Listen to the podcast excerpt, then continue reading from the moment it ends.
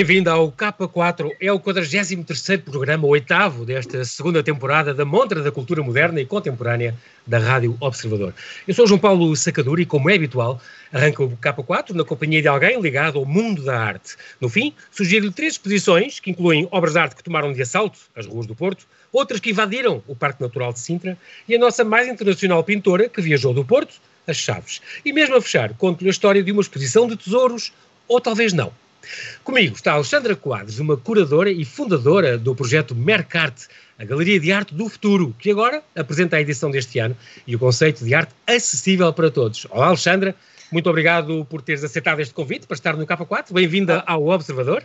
Olá, João Paulo. Olá, João Paulo. Obrigada a ti por, por nos teres convidado. Gosto muito que sejas a curadora e fundadora, mas aposto que no teu, no teu cartão de visita tens Founder and Believer. É do, isso mesmo. Do, do é projeto isso mesmo. Mercarte. É a tua cara, esta definição. É, é porque, porque eu sempre tive muito medo destes títulos. Tu já me conheces há uns anos e sabes que eu sempre tive muito medo destes títulos que nos, que nos, que nos transportam assim para umas realidades um bocado mais cinzentas ou mais chatas. E então eu, acima de tudo, vejo-me como uma founder and believer, porque sou uma acreditadora nata. É o Exatamente. que eu sou. Alexandra, nasceste tu, és da Algarvia de nascimento, uhum. vieste estudar para Lisboa, mas eu tenho que dizer que a Alexandra é filha de mãe espanhola, pai português, irmãos angolanos, uma bisavó indiana. Primos, Ai, tu foste descobrir isso! Tudo. Tem primos espalhados em Espanha, nos Estados Unidos, na América Central e em África. E, portanto, desta mistura eh, saiu alguém muito criativo. Ela não é uma pessoa, é ONU em pessoa. Trabalhou, trabalhou, trabalhou durante 20 anos em agências de publicidade. Aliás, ela foi diretora criativa em duas grandes agências. Foi, foi nessa altura que eu a conheci. É e estudou e, licenciou-se em, em, Estudou psicologia, portanto, foi repórter, fez imensa coisa. E agora tens este, tens este projeto que começaste há quatro anos, Mercarte. Portanto, isto uhum. tem aqui uma, um apóstrofo a seguir ao Merc, portanto, mercado da arte. É um, tu adoras apóstolos e, portanto, aqui está mais um.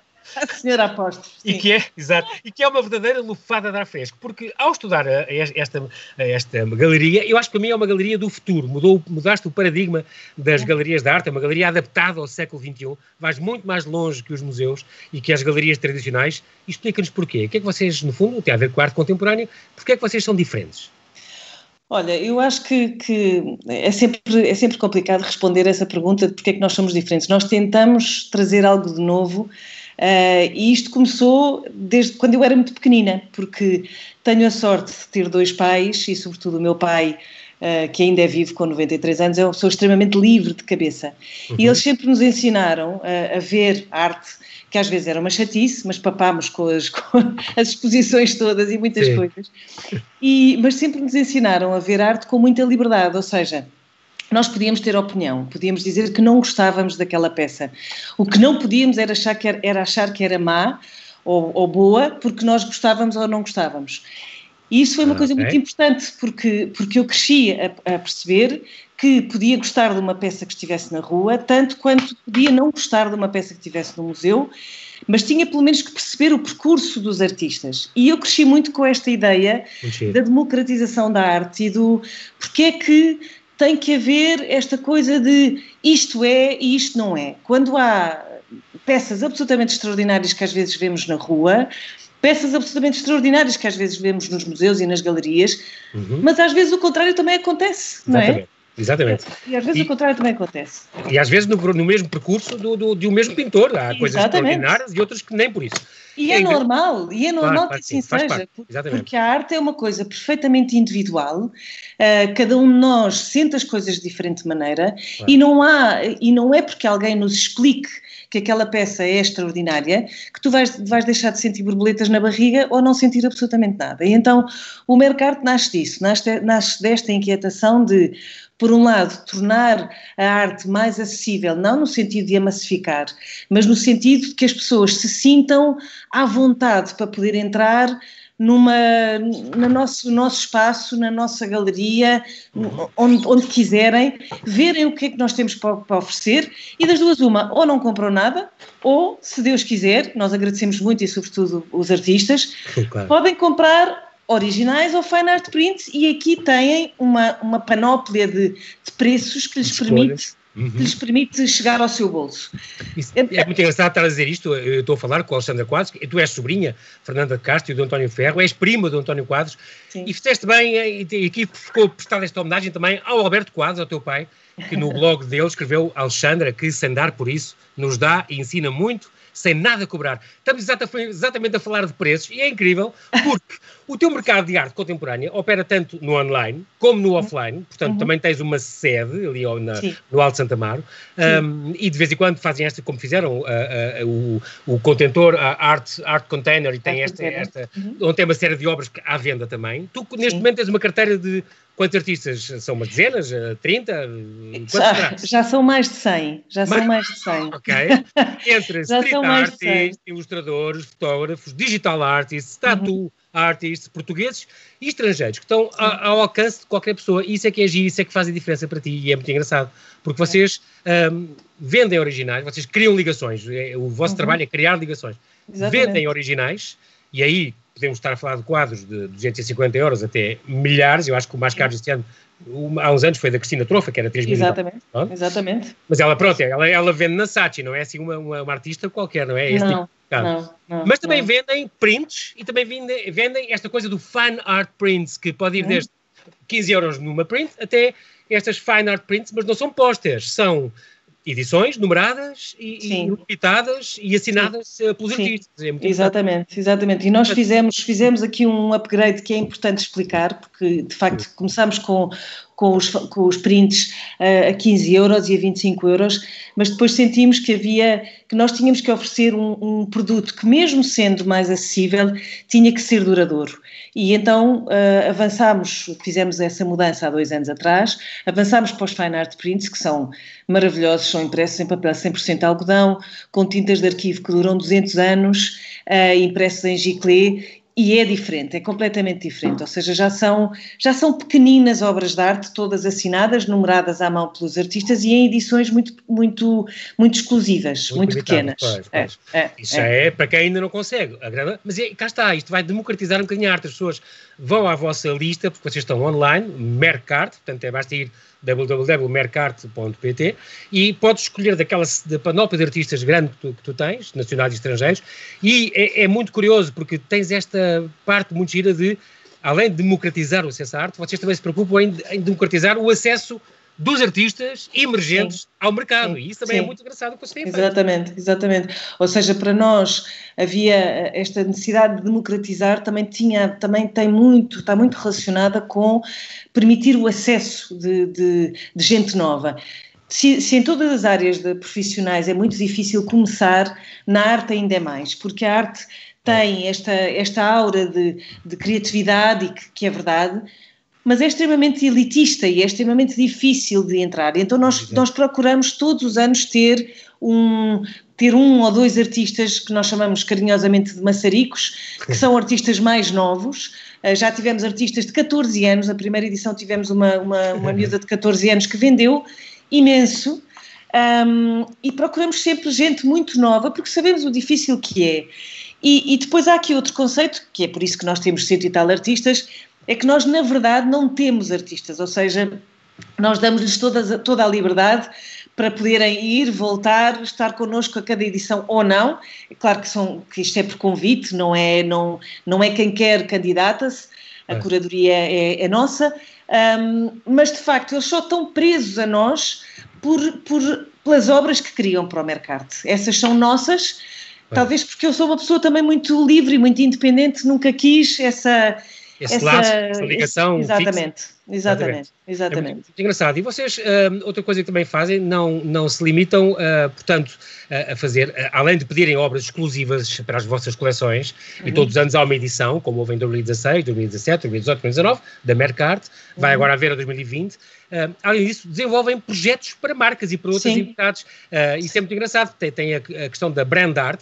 Um, Sim e, e, também podem, por exemplo, as pessoas podem contratar, como já aconteceu, uhum. ah, nestes anos tem acontecido, um hotel que abre em Lisboa, que era um mural. Vocês podem contratar, pode contratar Exatamente. através de vocês um, olha, eu gosto muito deste street artist, quer que ele pinte o um mural, ou Sim. quer que ele faça um GIF. Vocês, por exemplo, apadrinharam uh, os extraordinários uh, Falcão, uh, Falcão, Lucas. Falcão Lucas, aquele casal, que faz uhum. aqueles GIFs animados. Já houve uma empresa que comprou uh, uns mensagens de Natal com realidade Exatamente. aumentada, que a pessoa consegue ver. Isso é muito giro. Portanto, vocês também uh, podem uh, fazer serviços a empresas que vos contratam para fazer outro tipo. Sim, não é só sim. um quadro que está disponível. Exatamente, porque eh, na minha cabeça nunca, nunca ao criar o Mercarte, nunca, nunca esteve só aquela ideia do toma lá da cá, ou seja, dá-me cá uma obra e se eu vender, reparto contigo uma percentagem, se não vender, uh, levas para casa. Uhum. Já que eu tenho um manancial tão grande de artistas, por que não oferecer às marcas a possibilidade de poderem criar peças com os artistas que podem ir desde Olha, um genérico para um programa de televisão, um, um cenário, um mural, uma, uma imagem de, de marca. olha, uma t-shirt, por exemplo, como fizeste, t-shirts de autor. Exatamente, exatamente, exatamente. Muito e, e, eu acho que assim se dá, se dá trabalho, mais trabalho também aos artistas. Os artistas hoje em dia também têm umas cabeças mais arejadas e percebem que, que não, também já não têm aquela perspectiva de ai que horror as marcas, nem por sombras. E as marcas, por outro lado, também percebem que ao trabalhar com artistas estão a trabalhar com, com podem, podem ter, podem apresentar coisas diferentes e ter e disponibilizar para os seus consumidores diferentes. De maneira que sim, essa, essa é uma arte que uma parte que nos interessa bastante, que é o, o desenvolver projetos para marcas. E depois temos outro, outro tipo de, de, conteúdos, como são os nosso, o nosso podcast, que é o The Art of. Eu adoro, adoro ser entrevistada, sobretudo por ti. Obrigado. E... já, já vimos há alguns anos, exato. Mas também e, adoro estar adoro... a fazer um podcast de, de conversa Exatamente, com exatamente. E adoro entrevistar. E sei, como tu também bem sabes, que todos nós somos um bocadinho voyeurs e temos um bocadinho aquela coisa do como é que será que os artistas vivem? Será que, que levam as crianças à escola? Será que têm inquietações religiosas? Então, o, o, nosso podcast que se chama The Art of, uh, e, e eu, é sempre o The Art of alguém, é o nome de uma pessoa, vai, vai precisamente à procura do lado B, do que nós chamamos o lado B uh, dos artistas que nós encontramos no nosso, na nossa vida e que não são só os artistas do mercado. Eu faço questão de entrevistar, já, já entrevistei uma escritora de livros infantis, quero muito entrevistar um chefe de cozinha, um, porque são, a arte faz parte da nossa vida e não está restrita aos quadros e às, e às serigrafias e às ilustrações. É muito uhum. mais lata do que isso este ano uh, para a coleção de 2020, uh, estás a preparar uma edição muito especial. Eu sei que é a quinta edição e que este ano ganhaste um, apoio importante. Ganhamos, ganhamos, na verdade foi no final do ano passado, ganhamos o Portugal 2020 para a internacionalização do Mercarte. Uh, e o que é engraçado é que eu acabei a edição de. Eu acredito nos ciclos e, e, e acredito em, em, em, tu perceberes os, os sinais dos ciclos e eu acabei a edição de 2019 a dizer, hum, já vou, estou a precisar aqui de uma, de uma mudança. E olha, olha que grande mudança que estamos a ter todos com este ano de 2020. Exatamente, bolas. Uh, e, e, que me fez também repensar no que é que eu, como é que eu queria fazer a, a edição de, do Mercado 2020. Eu ainda não posso revelar muito, mas, mas posso dizer que o que estamos a preparar, é verdadeiramente especial e é, e é muito diferente e é o assinalar de um novo ciclo também para nós no Mercarte. E é fazer a internacionalização uh, com este extraordinário apoio do, do IAPMEI e do Portugal 2020, fazer esta internacionalização de uma forma mais adequada a este tempo, a esta mudança enorme uh, que estamos a viver em menos de um ano. Portanto, eu não te posso contar muita coisa okay. para já. Mas ficamos à espera. O que, posso, o que posso dizer a toda a gente é que esperem por novembro e antes disso vamos começar a comunicar, evidentemente, porque vai ser uma edição muito, muito, muito especial e ao alcance de toda a gente, sem que toda a gente se tenha que preocupar com aglomerações de pessoas, porque eu sei que o outono vem aí e traz aí com novas preocupações. Exatamente. Muito bem, ficamos então à espera desta, destas novidades, Alexandra, de certeza que vai ser uma coisa boa. Eu acho que a gente pode também convidar toda a gente a, a, a esperar por essas novidades da, da, edição, da quinta edição Isso. da Mercart e, uh, sobretudo, a visitar o teu site, portanto é o www.mercart.pt para se informar então como, como é que eles avançam no democrate. Cá está, outra palavra com, com o tal apóstolo. Exatamente, mas é a questão de democratizar a arte, quer para a parte dos artistas, quer para todos os clientes e para nós finalmente termos a, nossa obra de arte genuína e verdadeira. Isso é importante, todas as peças que vocês vendem vêm com um certificado de, de autenticidade. autenticidade Isso é muito importante, não é um póster comprado numa loja de museu, pronto, uhum. uh, que também são bonitos, mas vocês é uma peça de arte que finalmente podemos ter do artista que nós gostamos Para isso, basta ir ao, teu, ao vosso site e procurar e, e finalmente conseguir a preços mais acessíveis, um, ter a nossa peça de arte na nossa parede. Não queremos, portanto, tu não queres paredes vazias sem arte, isso é, é, um bom, é, uma boa motivação. Muito bem, tu também trabalhas com um podcast, sabes como é que é o tempo? Alexandre, quero-te agradecer é muito a tua disponibilidade, o maior dos sucessos nesta quinta edição. Muito obrigado Obrigada. por teres vindo ao Observador. Obrigada, João Paulo. Obrigada a ti. E muito Obrigado. sucesso também aqui. Amiga, até breve. Obrigada, até breve, João Paulo. E no K4 deixo-lhe agora três sugestões que incluem obras de arte que tomaram de assalto as ruas do Porto, outras que invadiram o Parque Natural de Sintra e a nossa mais internacional pintora que viajou do Porto até Chaves. A sala de espetáculos Maus Hábitos invadiu as ruas da Invicta. O projeto Mupi Gallery ocupou uma rede de mupis com 48 obras de 24 artistas. A exposição Poético ou Político é uma coprodução com a Câmara do Porto que transforma elementos utilizados para publicidade em telas de exposição artística. O objetivo é confrontar e interpelar aqueles que passam diante deste equipamento, que tem a sua função alterada. Uma presença no espaço público que revela as coincidências existentes entre o fazer poético e a ação política. Com o fim marcado para 25 de julho, esta será apenas a primeira de quatro fases deste projeto fora de portas. A segunda etapa está prevista para outubro. E a Lenda Arte Cascais 2020 abre ao público este sábado tornando a Quinta do Pisão, no Parque Natural Sintra Cascais, no Museu a Céu Aberto. É a nona edição desta Bienal de Arte da Paisagem, que convida artistas a saírem dos espaços tradicionais de exposição para criarem e integrarem as suas obras na natureza. Este ano há instalação, pintura e escultura de Filipe Feijão, Hilda David, Manuel Rosa, Maria José Almeida e Telmo Silva. Sobre o tema sítio e não sítio, os artistas alargam a sua esfera de ação à paisagem e ao mundo e assim chegam a públicos que de outra forma nunca conseguiriam contactar.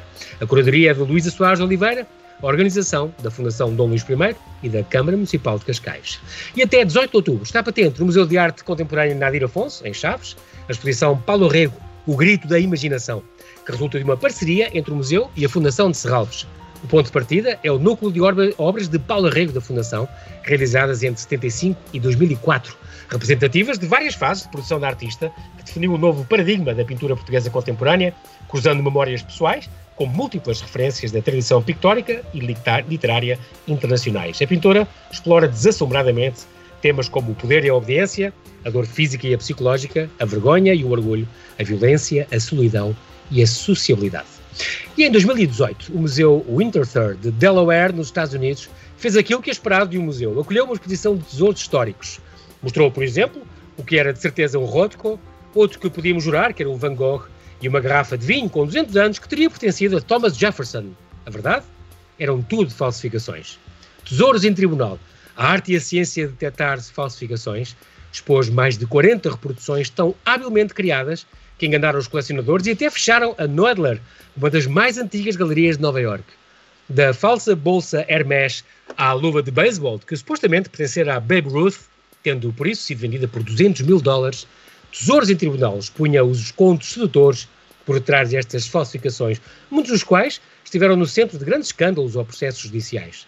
Um dos destaques era a famosa pintura de um falsificador chinês, vendido a Noedler pela negociante de arte Glafira Rosales, como um autêntico Marco Rothko, uma das 31 cópias vendidas pela extinta galeria entre 1994 e 2011, naquele que é considerado o exemplo mais significativo de fraude de arte na história americana.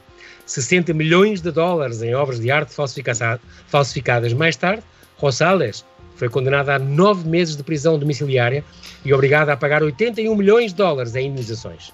O Rothko foi vendido a um colecionador particular por 8,3 milhões de dólares pela Galeria Noedler, que alegou não ter consciência de que eram falsos.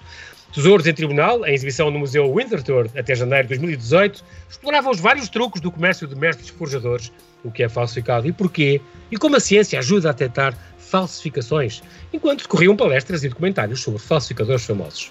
Aqui é tudo por hoje e é tudo verdade. Bom fim de semana, boas exposições. Eu sou João Paulo Sacadura, conto consigo no próximo K4, aqui na Rádio Observador.